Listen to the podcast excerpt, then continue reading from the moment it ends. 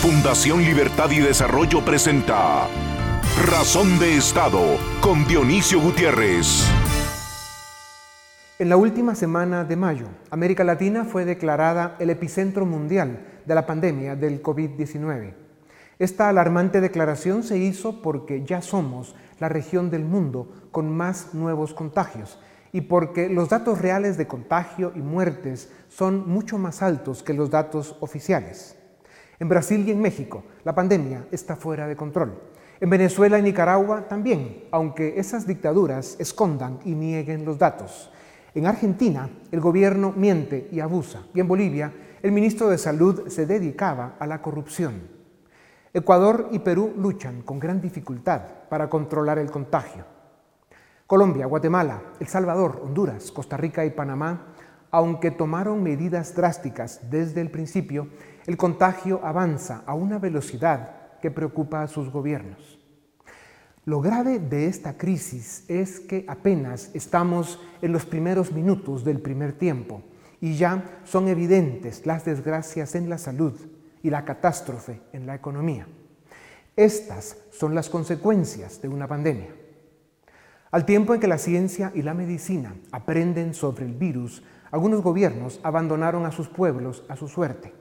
Otros, para evitar el colapso hospitalario, están haciendo largos encierros y deprimiendo las economías para bajarlas a los niveles en que están sus hospitales, arruinados e inservibles. Los gobiernos que están aterrados con la pandemia y la impopularidad escogen poner candado a sus economías sin darse cuenta que provocarán más muertes por hambre que por fiebre. Los encierros en la primera etapa de la pandemia fueron indispensables y salvaron a millones del contagio. Pero esto es más cierto en países desarrollados, donde tienen los recursos y el espacio fiscal para subsidiar a su gente. En América Latina, más de la mitad de los adultos trabajan en la informalidad. Con el fruto de su trabajo por la mañana comen por la tarde. Esos 150 millones de seres humanos no han hecho un solo día de cuarentena y si les imponen limitaciones para comer, las consecuencias son impredecibles. En el campo y en las ciudades del interior de los países de nuestro continente son pequeños grupos los que practican algunas medidas de protección. Las grandes mayorías no lo hacen porque no tienen recursos. Se ven obligados a trabajar asumiendo riesgos para alimentar a sus familias. Muchos gobiernos están imponiendo medidas severas en los centros urbanos y a la economía formal, donde están la mayor parte de la producción nacional, pero la menor parte de la población trabajadora. Y no se enteran que están destruyendo sus economías, empobreciendo a sus pueblos, poniendo en riesgo la estabilidad democrática. América Latina no tiene los recursos para mantener a su gente encerrada y mucho menos hará rescates de empresas privadas. América Latina está obligada a encontrar la forma de enfrentar la pandemia sin matar de hambre a su gente. Cada día está más claro que los países que están destruyendo sus economías por malas decisiones de gobierno enfrentarán dos catástrofes a la vez y es que solo hay que ver que en estos primeros minutos de la pandemia ya nos encontramos en medio de economías devastadas, con el desempleo aumentando de forma exponencial, igual que la pobreza. Y la pandemia no se detiene. Las economías y la situación financiera de América Latina estaban débiles antes de la crisis. Si no encontramos un equilibrio aceptable para convivir con el virus, vamos a terminar con empresas, bancos y estados quebrados y con el mismo número de contagios.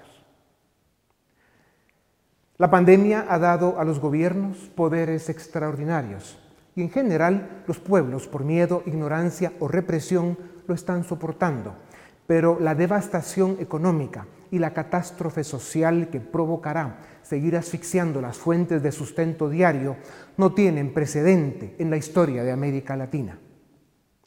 Guatemala tiene un protocolo de apertura aceptable y aceptado por amplios sectores de la sociedad. La pregunta es, ¿qué tan realista es? Lo que está claro es que el gobierno hace su mayor esfuerzo por encontrar el equilibrio que proteja la salud y salve la economía. Ahora bien, aunque las economías estén abiertas, el temor al contagio las limita y las golpea. Tomará tiempo recuperar la confianza, pero que sea la gente quien lo decide.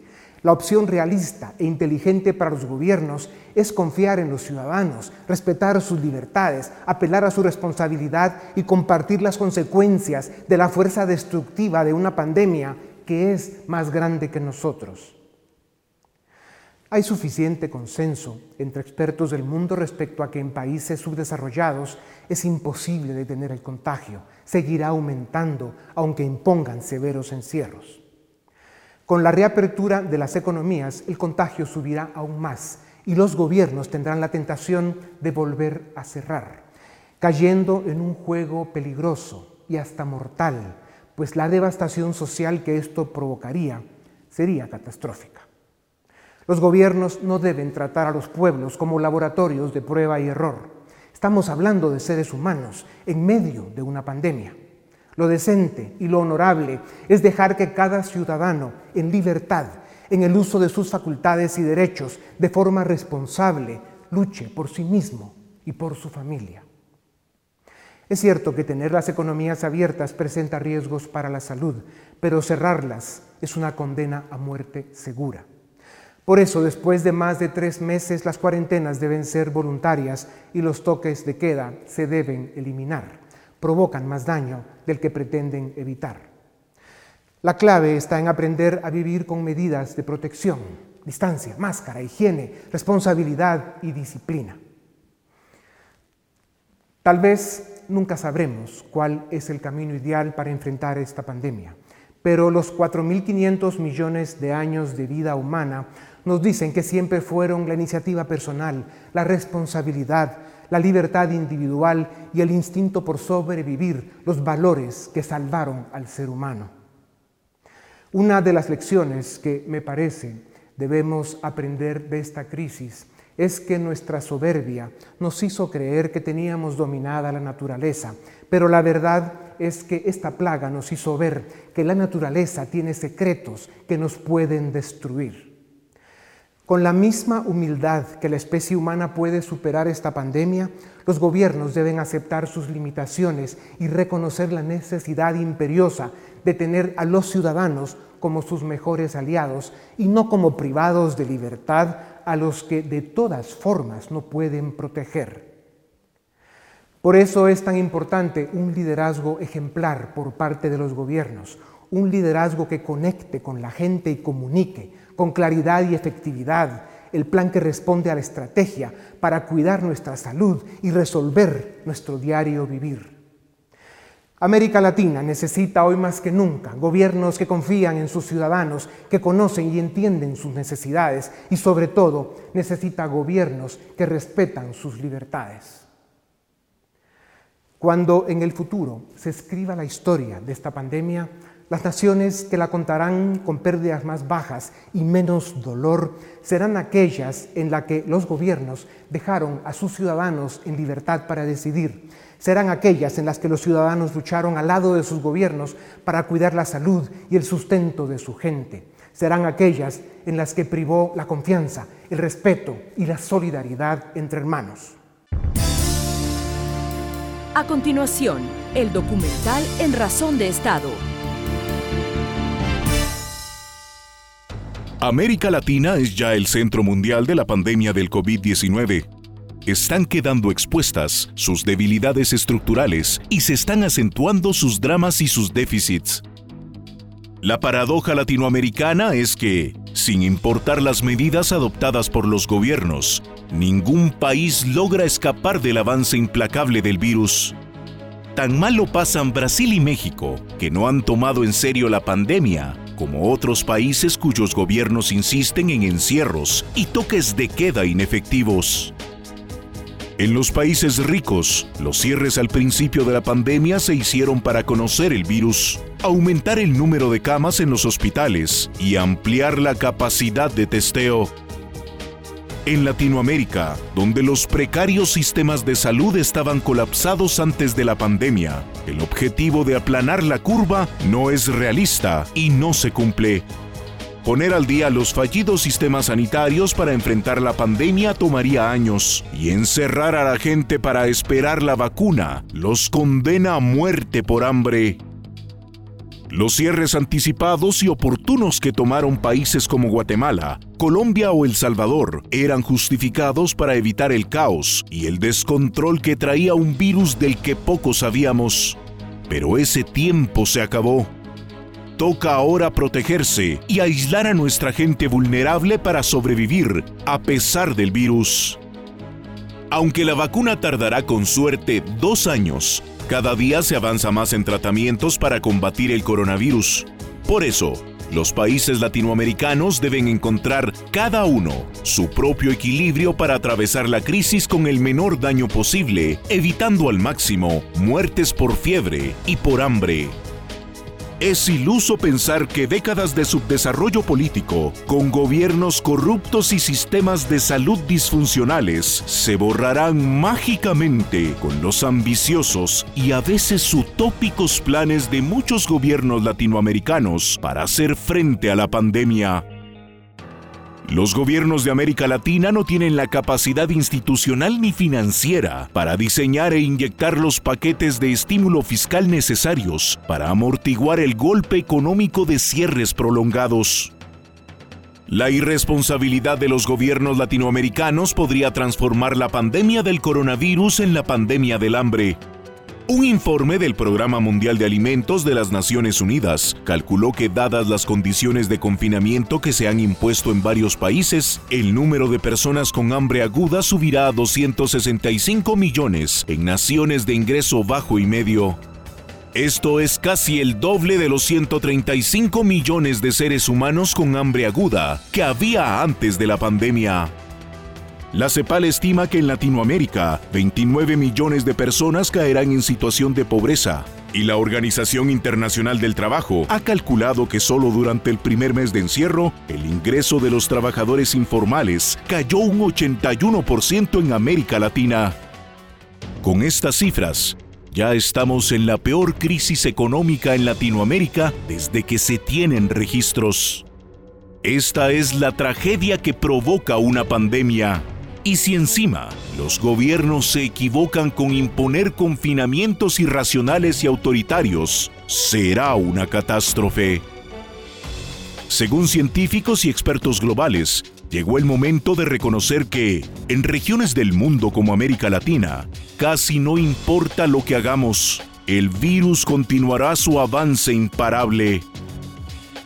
También afirman que, en muchos casos, las medidas autoritarias de cierre solo han venido a agravar las condiciones sociales y económicas de pueblos que ya estaban a merced de la pobreza antes de la pandemia. Los mismos expertos aseguran que los líderes políticos de la región deben involucrar a los ciudadanos en la lucha contra el virus pero no como privados de libertad, sino como aliados activos que aprenden a vivir con el virus al mismo tiempo que resuelven su faena diaria por el sustento familiar. La crisis que vive el mundo obliga a la especie humana y ciertamente a los gobiernos latinoamericanos a que tomen su respectiva dosis de humildad para compartir la responsabilidad con los ciudadanos. Solo juntos, en unidad, libertad y armonía, podremos enfrentar una pandemia que tiene la capacidad destructiva, si nos dejamos vencer, de regresarnos a las postrimerías del siglo XIX. A continuación, una entrevista exclusiva en Razón de Estado. Bienvenidos, esto es Razón de Estado y tengo el gusto de presentarles al doctor Luis Pedro Villanueva. Él es médico especialista en enfermedades infecciosas, es una autoridad en los hospitales Herrera Gerandi y el Hospital Esperanza.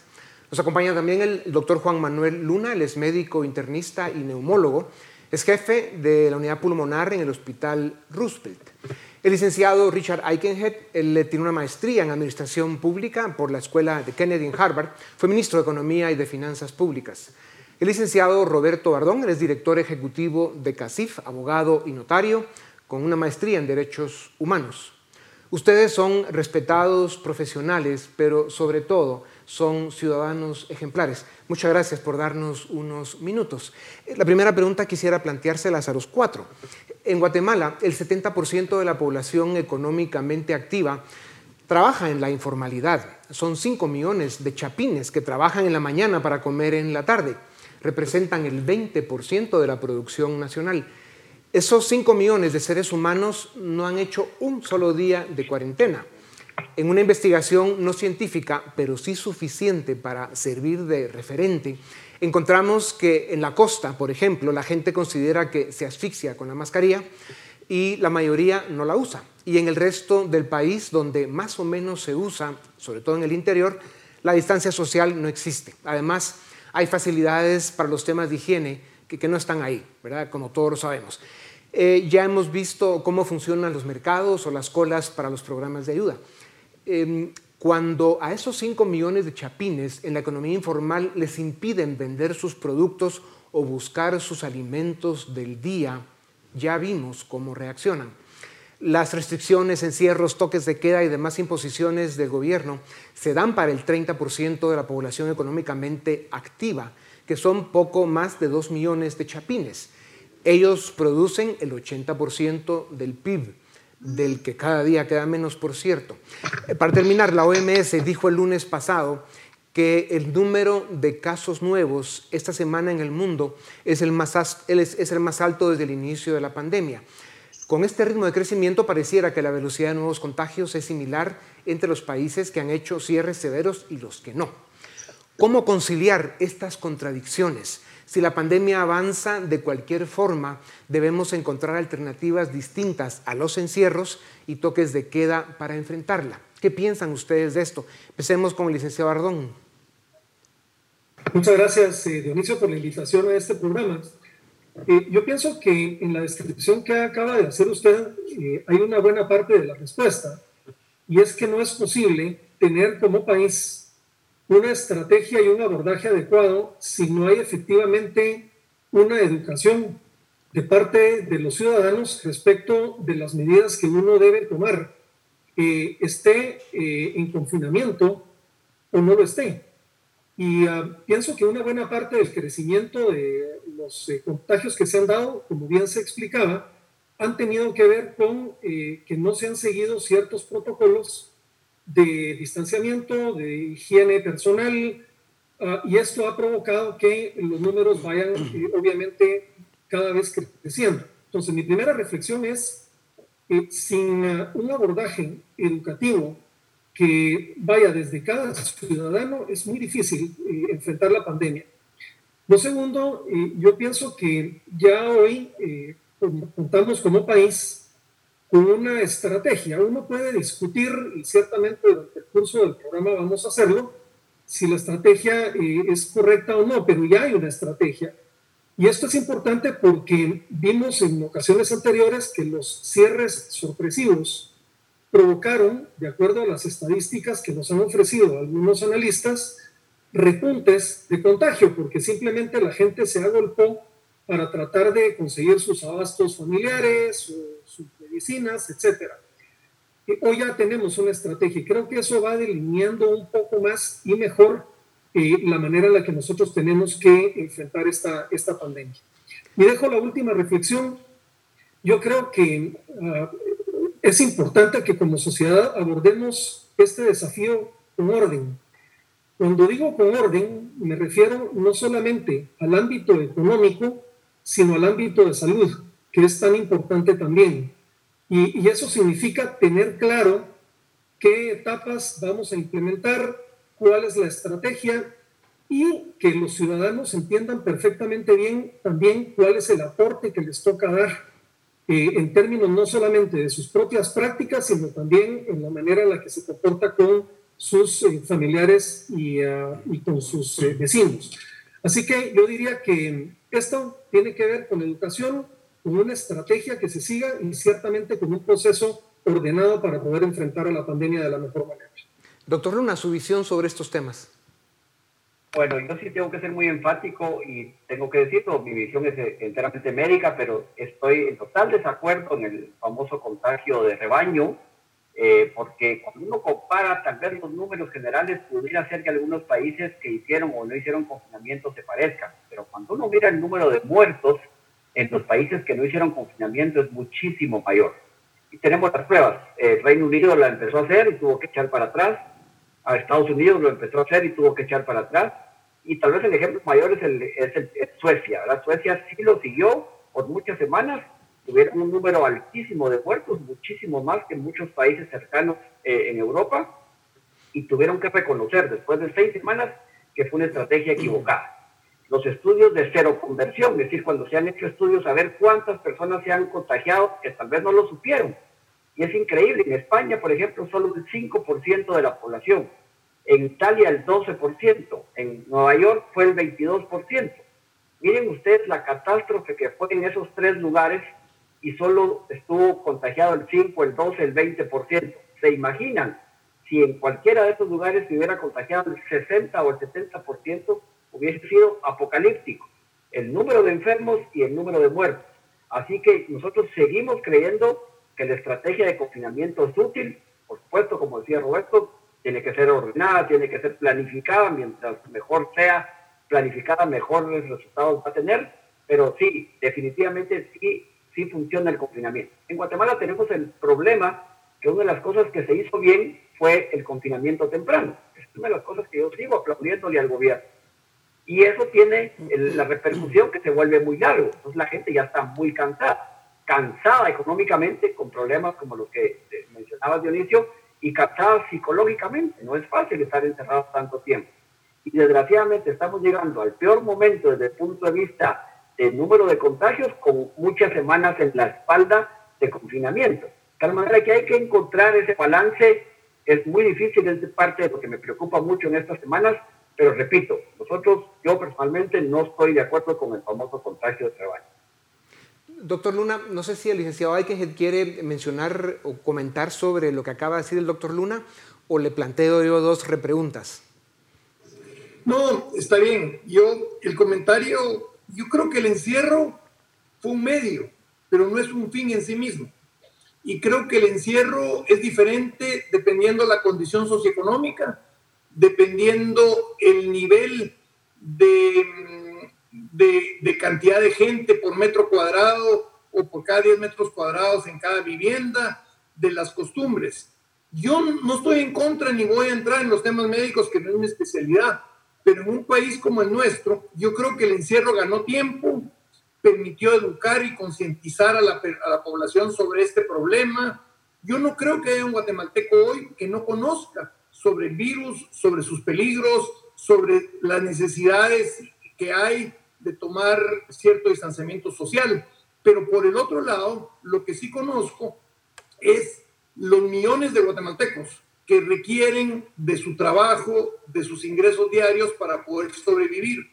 Puedo hacer la comparación entre el número de niños que muere por eh, respiratorias, enfermedades respiratorias o enfermedades gastrointestinales anuales en el país y los que mueren por una enfermedad que nosotros no sabemos, o sea, los guatemaltecos no tenemos ni culpa de cómo nació, ni cómo está afectando y que tenemos que padecerla. Entonces, yo creo que tenemos que hacer el máximo esfuerzo y sí creo que tenemos que tomar las medidas de precaución y el distanciamiento social, pero tenemos que entender que un país como Guatemala no puede darse el lujo de estar tres, cuatro meses encerrado por completo. Y creo que lo que ha pasado es un buen balance y acepto. La gente que ha podido estar distanciada ha mantenido su distanciamiento y probablemente se han enfermado menos. Y los que no han podido han tenido que tomar el riesgo. Pero yo hago ver una cosa, no es en el área agrícola, en el campo, donde más infectados tenemos. El aire libre demuestra ser bueno. No es en, muchas áreas, es en las áreas, y por eso es que quizás el desafío más importante para mí, que pasó en Nueva York, pasó en otros lugares, es el transporte colectivo. El transporte colectivo fue fuente de contagio en muchos lugares.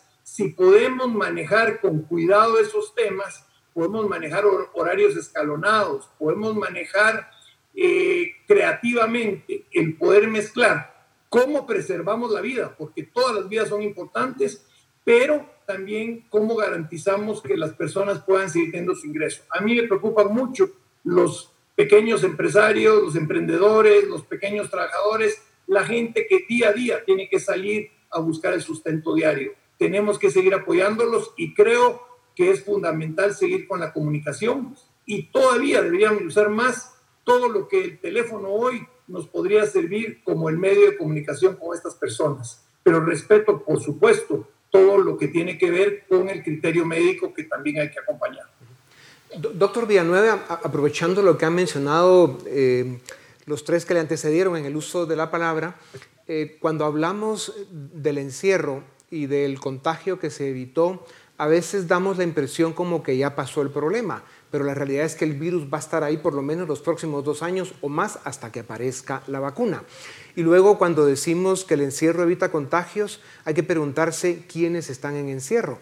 Y, en Guatemala ha sido más que obvio que esos 5 millones, por lo menos, de chapines que están en la economía informal no han tenido encierro. Hay que haber visto los mercados en los municipios. Ahí la vida sigue bastante normal, aunque ya tengan información del virus y el daño que hace. Entonces, hay una, hay una realidad paralela a lo que se mira en los centros urbanos grandes, que es la mayoría del país, donde realmente el contagio sigue, sigue porque ni siquiera tenemos claridad del registro del número de contagios. No sabemos qué está pasando ahí porque obviamente no se tienen los recursos para lograrlo. ¿Cómo une este comentario, pregunta, a lo que se ha expuesto ya, doctor Villanueva? Sí, licenciado, muchas gracias. Y a mí me parece que estos temas no es o blanco o negro. Aquí hay un montón de tonalidades grises que todos tienen un poco de razón. Tal vez decirle que eh, el nuevo epicentro de esta pandemia es en Latinoamérica y también en la región centroamericana. Para acá vienen todos los casos. Eh, la mayoría de expertos lo que, lo que comentan es que se necesitan tres cosas para controlar la epidemia. Uno es que hay medicamentos extremadamente eficaces, como pasa para la influenza, que no tenemos. Otro es el desarrollo de una vacuna, que la vacuna todavía está en fase 1, eso quiere decir que está en fase de, de, de ver qué tan segura es. Recuérdense que la mayoría de vacunas se tardan 5 o 6 años, que esta vacuna sale en un año va a ser algo insólito, pero es algo que se necesita para controlar la epidemia. Y el tercer factor es lo que decía el doctor Luna, que la gran mayoría de personas desarrollen defensa, ya sea a través de la enfermedad o a través de la, de la vacuna. Generalmente un 70% tiene que desarrollar anticuerpos y eso no se va a dar. Entonces, tal vez solo comentarle, Dionisio, que, pues mire, aunque es el mismo coronavirus y no es lo mismo tener coronavirus en, en, Italia, en España, no es lo mismo tener coronavirus en Corea del Sur, no es lo mismo tener coronavirus en Nueva York e incluso dentro de Guatemala no es lo mismo coronavirus en, en, en Chichicastenango, en Chimaltenango, en zona 18 o en zona 10 nosotros tenemos muchas condicionantes sociales que hacen del coronavirus chapín un coronavirus con peculiaridades muy, muy, muy puntuales. E imagínense, esto que hay que bajar la curva, que subir la otra, que no sé qué, básicamente, como yo lo entiendo, y con mucho respeto a los que hablaron, es que la cantidad de contagios probablemente se va a seguir dando. Lo único que uno quiere es que esos contagios no se den todos en la misma semana o en el mismo mes, porque pasa lo que está pasando en el Roosevelt, por ejemplo, que colapsa el sistema de salud con las enfermedades que habitualmente hay en esta época, dengue, zika, chikungunya, tifoidea, fracturados, etc. Entonces, ¿qué es lo que uno quiere? Que todas estas gentes que se sigan enfermando, se sigan enfermando y se van a seguir enfermando, pero que se enfermen en tres meses, cuatro meses, cinco meses mientras aumenta la respuesta hospitalaria. Ahora bien, a mí me parece que, que nosotros sabemos qué personas les va peor. Nosotros sabemos del, del, digamos, de los que se infectan, el 20% de gente que, se, que, que, que, le va siempre eh, eh, como mal, los viejitos, las personas diabéticas, cardíacas, las que tienen procesos pulmonares, todo esto que no voy a entrar en detalles, pero entonces sí sabemos que ellos son los que les da peor. a ellos tal vez debemos de aislarnos. Sabemos que a la mayoría de gente joven, así como Richard, eh, eh, les va, no les va mal. Entonces, a la gente joven lo que sí tenemos que ver es ver cómo mejoramos la respuesta hospitalaria. Pero aquí tenemos un problema importante porque la mayoría de personas sabemos, Dionisio, que hay 1.600 camas por cada chapín, o sea, tenemos siempre, les quedamos a deber a la gente, pero aquí hay que ver cómo mejoramos la oferta virtual, ver cómo disminuimos la cantidad de personas que se infectan y que uno los pueda atender a través de una videollamada, etcétera. Porque a mí me parece que aquí la economía en Guatemala, y es terrible porque uno dice que querés morir de fiebre o morir de hambre, hay que ver cuál es el equilibrio. Hay personas que deben de ir a trabajar, hay personas que se, se infectan, les va a ir bien. El problema con las personas que se infectan es que se pueden contagiar a, a, a, personas de riesgo. Ahí vemos cómo los cuidamos, pero es que no podemos seguir aquí esperando a que el 70% se infecte o a que venga una vacuna. Nos está cayendo este tsunami de hambre, de angustia y los estallidos sociales como que están aquí a la vuelta de la esquina. En otras palabras, a mí me parece que tenemos que buscar un equilibrio entre fortalecer todas las medidas no farmacológicas de prevención, distanciamiento, mascarilla, eh, lavarse las manos, todo esto que se habla en las redes, fortalecer la oferta de salud, las personas que están en riesgo, guardarlas y el resto trabajar, es lo que yo creo. Gracias, doctor Villanueva. Vamos a ir a un breve corte y volvemos en un momento para seguir con razón de Estado de nuestros cuatro invitados. Volvemos en un momento.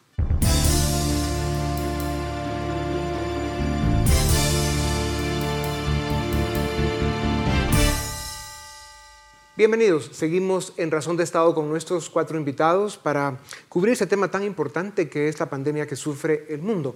Sin duda alguna parece ser que eh, el nivel de humildad con el que tenemos que entender y enfrentar esta pandemia eh, debe ser muy alto porque nos rebasa tiene poderes tan extraordinarios que nos deja con unas limitaciones terriblemente evidentes. Liceo Ardón quería hacer un comentario eh, sobre lo que comentamos eh, antes de ir al corte. Lo dejamos, eh, Lic Ardón, y luego seguimos con nuestras preguntas. Muchas gracias, Dionisio. A mí lo que me queda de conclusión en este primer corte es que a la economía y al país no le podemos echar llave digamos, pretender ponernos todos en un cajón, poner la llave y esperar a que el asunto termine es impráctico e irresponsable.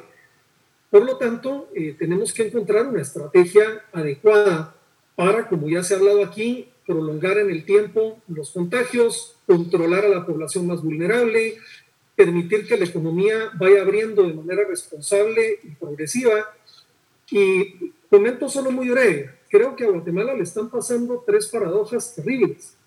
La primera es que tenemos abierta una buena parte de la informalidad, que es bajo poco control, y tenemos cerrada a una buena parte de la formalidad, que es la que efectivamente puede aplicar protocolos y puede aplicar medidas de control. Eh, no podemos seguir en este esquema porque eh, simplemente estamos dejando que la informalidad la falta de controles provoque contagios y que las empresas empiecen a desaparecer en el ámbito de lo formal simplemente porque hay una prohibición, pudiendo tomar algunas medidas importantes. La segunda es que Guatemala está entrando tarde. Y yo creo que esta es una paradoja porque de alguna manera eh, estamos volteando a ver al mundo y el mundo está abriendo y la presión por abrir quizás en el mismo nivel pueda ser muy grande. Eh, yo creo que hay, con esto hay que ponerle una nota de mesura y responsabilidad. Ya Richard mencionaba el ejemplo del transporte público que tampoco se trata de que nos agolpemos, pero sí que, haya un diseño estratégico para esto. Y por último, lo de los consensos médicos, porque aunque no soy médico, pero sí debo decir que hemos visto, y esto no solo es de Guatemala, sino del mundo entero, eh, una falta de consensos médicos respecto de muchas cosas, de la naturaleza de la enfermedad, del tipo de confinamiento que hay que aplicar, de la medicina que hay que eh, darle a los pacientes, y eso ha complicado mucho la capacidad de respuesta de los estados respecto de cómo aplicar su estrategia. Concluyo el comentario. Es muy importante que de parte del sector privado se tengan protocolos que ya los tenemos y mecanismos de control para que la formalidad que puede operar eh, con estas medidas que permitan reducir o, impedir los contagios pueda comenzar lo más pronto posible. De lo contrario, seguiremos viendo crecimiento de contagios y por el otro lado, eh, muerte civil de muchas de las empresas del país. Dicho todo eso, yo creo que estamos todos de acuerdo en que eh, el gobierno y ahora con el equipo que se formó con los doctores Asturias, Araton y Pesarosi están haciendo su mayor esfuerzo para protegernos. Presentaron un protocolo de apertura basado en, en la CDC, pero ya se empieza a ver que ese protocolo no funciona ni en los países desarrollados. Eh, gobiernos que optaron por cierres muy severos como India, Perú o Costa Rica, hoy viven un repunte muy fuerte en el número de contagios y apenas eh, daban los primeros pasos en sus reaperturas. no es realista pedir a los gobiernos que salven a la gente y menos que los mantengan. Eh, los sistemas hospitalarios están destruidos y los estados no tienen recursos para encerrar a la gente y darles de comer. La pregunta es, ¿llegó el momento en que los gobiernos, en especial los del tercer mundo deben reconocer que no les queda alternativa que confiar en la gente, dejarlos en libertad para que luchen por su diario vivir y convertirlos en aliados para pelear la pandemia y no en privados de libertad a los que de todas formas no pueden proteger. Eh, doctor Luna, si quiere usted anímese con esta porque yo sé que es un tema polémico para usted. Sí, gracias Dionisio. Tal vez eh, yo estoy de acuerdo con, Roberto.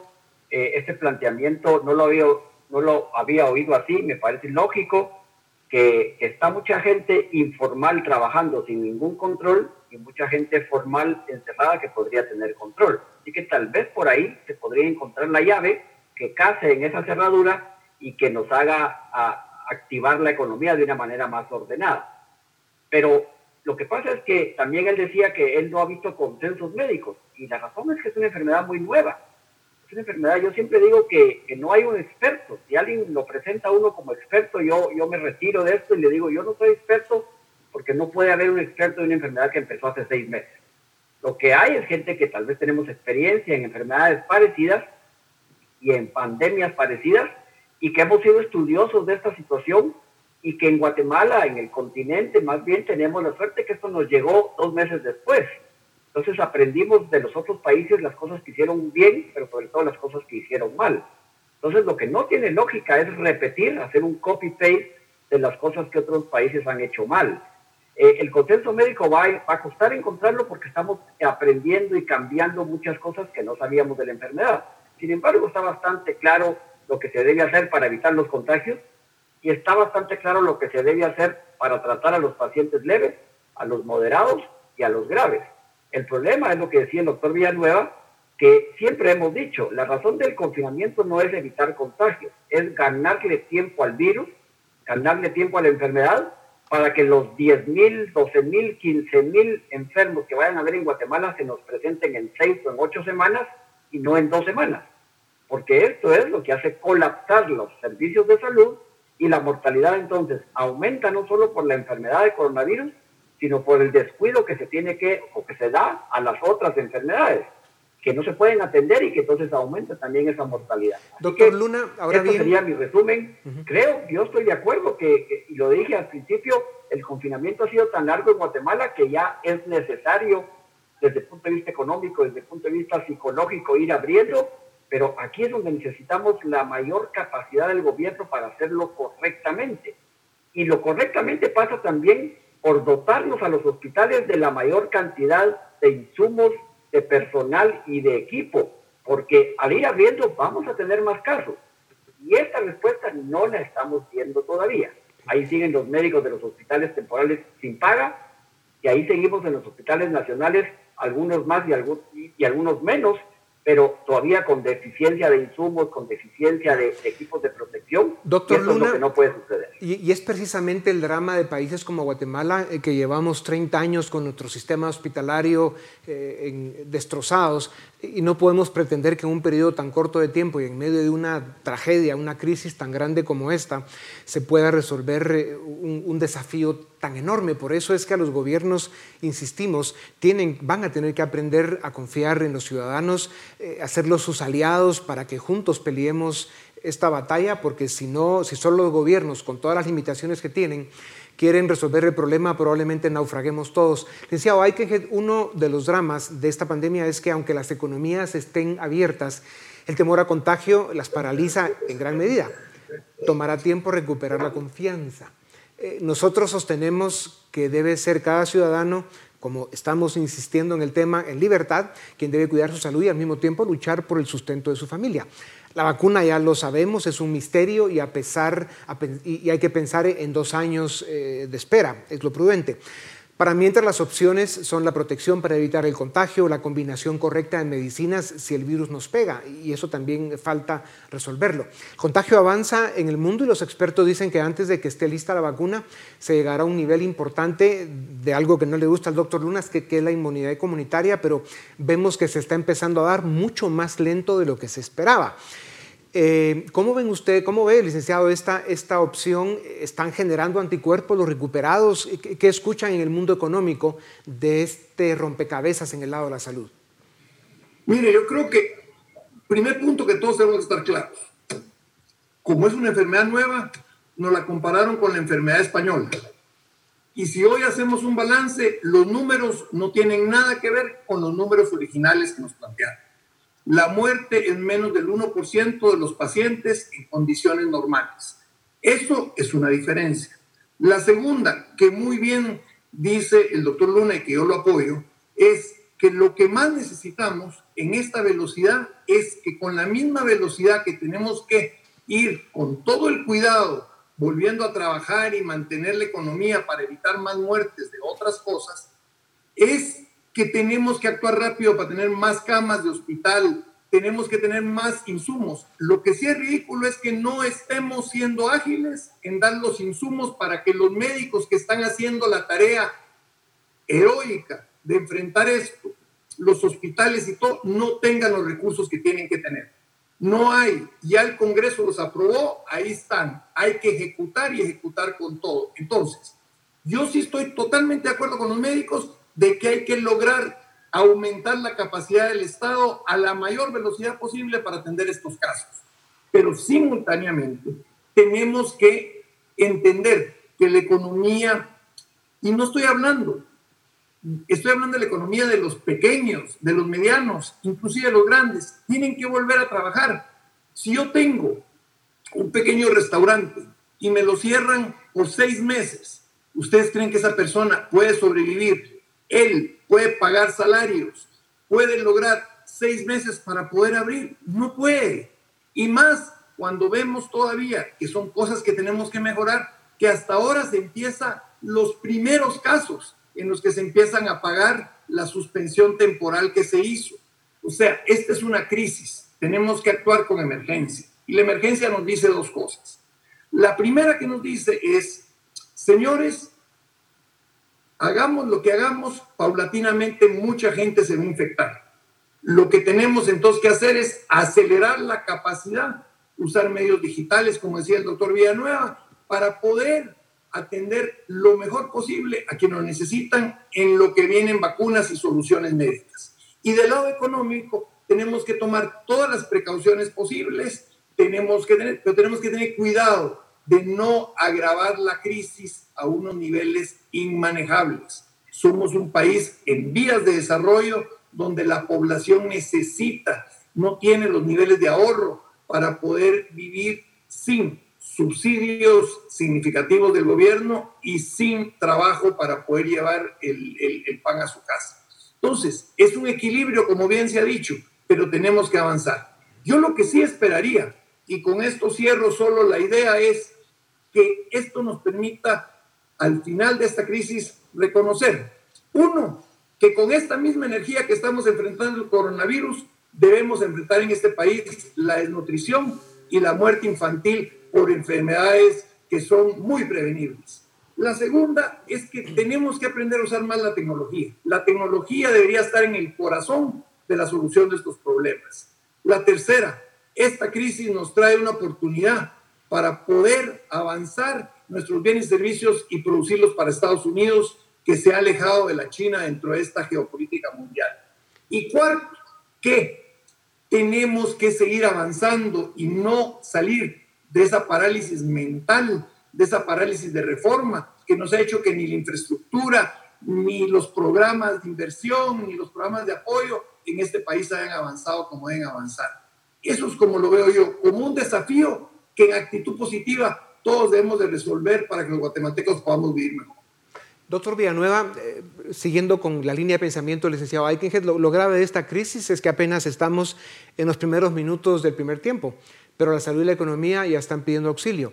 Hay suficiente consenso entre expertos del mundo respecto a que en países subdesarrollados es imposible detener el contagio, seguirá aumentando aunque impongan encierros severos. Guatemala y la mayor parte de América Latina se enfrentan a sufrir dos plagas al mismo tiempo, una de salud y la otra de desempleo, hambre y pobreza. Esta es la realidad de las pandemias. Si no encontramos un equilibrio aceptable, como se ha dicho, para convivir con el virus, vamos a terminar con empresas, bancos y el Estado quebrados, con el mismo número de contagios, con una catástrofe humanitaria y con la democracia en peligro. Eh, ¿Cómo un médico de la talla de usted, doctor Villanueva, eh, reflexiona sobre una afirmación como esta? Con mucha preocupación, realmente. A mí me parece que los contagios probablemente eh, pueden disminuirse, pero lo más importante de este tema, licenciado, es disminuir la velocidad con que la enfermedad está progresando. Y las medidas, como le decía, las medidas no farmacológicas son las únicas que se ha visto que son costo efectivas en disminuir la velocidad con que una persona contagia a 2, 2 a 4, 4 a 6.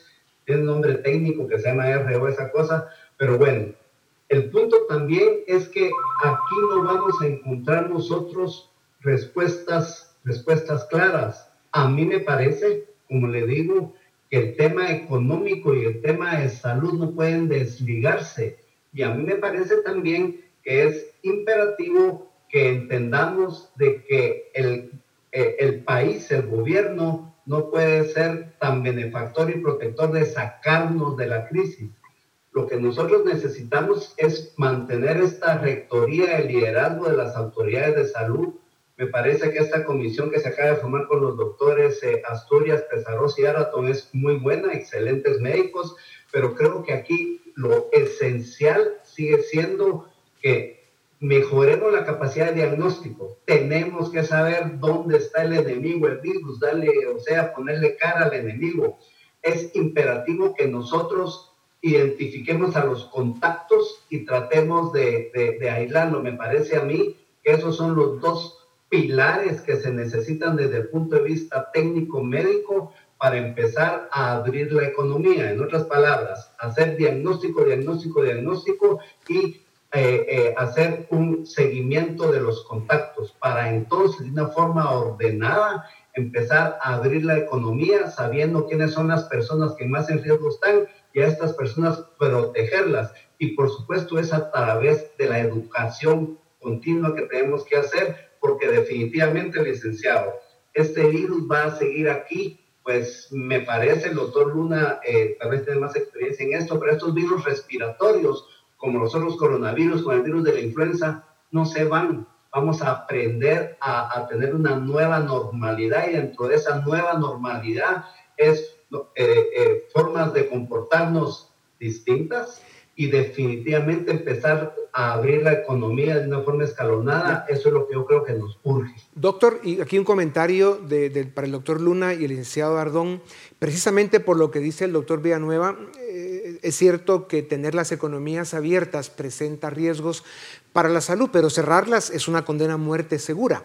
Por eso, después de más de tres meses, como ustedes han estado insistiendo, que llevamos mucho tiempo en confinamiento, en encierros, en, en cuarentenas y toques de queda, ¿no creen ustedes que las cuarentenas ya estamos en el punto en el que deben ser voluntarias y los toques de queda se deben eliminar? Porque hacen más daño del que pretenden evitar. O sea, ya llegamos al momento que el gobierno tiene que confiar en la gente y que juntos seamos capaces de salvar las dos dimensiones de la vida, que son la salud y el sustento diario. Nos quedan dos minutos, doctor Luna y licenciado Ardón. Comentarios muy breves. Bueno, rápidamente, Dionisio, lo que le decía antes, entendemos que llevamos muchas semanas de confinamiento, entendemos que es necesario abrir la economía, pero tenemos que ser muy conscientes, ¿verdad? La enfermedad está en su peor momento y tenemos que encontrar ese equilibrio. Creo que dejarle solo la, responsabilidad a la comunidad, a la población, para que ahí se cuiden. Y yo ya les dije cómo, es muy arriesgado, En todo caso, tiene que ser con un plan muy bien estructurado, que creo que eso sí está haciendo la comisión ahora, Eh, no va a ser todavía el momento, pero en cuanto se haga, se haga muy estructurado porque nos tienen que, nos tienen que decir qué hacer y qué no hacer. Si dejamos al libre al río, la gente va a hacer lo que quiere, lo que necesite, y ahí podemos... De, todos modos está sucediendo, ¿verdad, doctor Luna? O sea, realmente, de hecho, en la realidad está sucediendo lo que usted acaba de decir, porque el gobierno no tiene capacidad alguna, ningún gobierno la tiene, de controlar a una sociedad y menos con un 70% de economía informal como la de Guatemala. Entonces es una ilusión que nos puede meter en un lío mucho más grande del que ya tenemos. Es correcto. Yo tal vez ahí solo mencionar muy brevemente, inicio, aquí estamos viendo una moneda que tiene dos caras. La primera cara es la cara de la educación ciudadana, porque eh, cualquier esfuerzo que se haga por el tema de libertad tiene una correspondencia con el ejercicio de esa libertad de una manera responsable, y eso pasa por educación. Entonces creo que hay una reflexión que hacer por ese lado. Y por el otro lado está el sector público, porque creo que también eh, una estrategia de relajamiento tiene que obligar a la administración pública a hacer tres cosas a dirigir una estrategia para atención de la población más vulnerable. Estamos hablando de los enfermos más eh, delicados, la gestión eficiente y transparente de las compras de gobierno para que efectivamente el sistema de salud esté equipado y por último el manejo de la información estadística, porque hoy se está hablando de una estrategia que depende de indicadores, pero todavía no estoy muy claro si a nivel de país estamos manejando un sistema de información que nos permita tener realmente datos duros y verificables. Bueno, pues muchas gracias. Lamentablemente eh, necesitaríamos otro programa igual que este para pues, poder seguir profundizando sobre temas tan importantes. Al final, muchas gracias por sus aportes. Eh, sin duda alguna son muy importantes y solo esperamos que, así como en los 4.500 millones de años que ya tiene la humanidad de historia y hemos sido capaces de sobrevivir eh, en esta oportunidad, también lo logremos. Muchas gracias a ustedes también. Gracias. Esto es Razón de Estado. Razón de Estado con Dionisio Gutiérrez es una producción de Fundación Libertad y Desarrollo.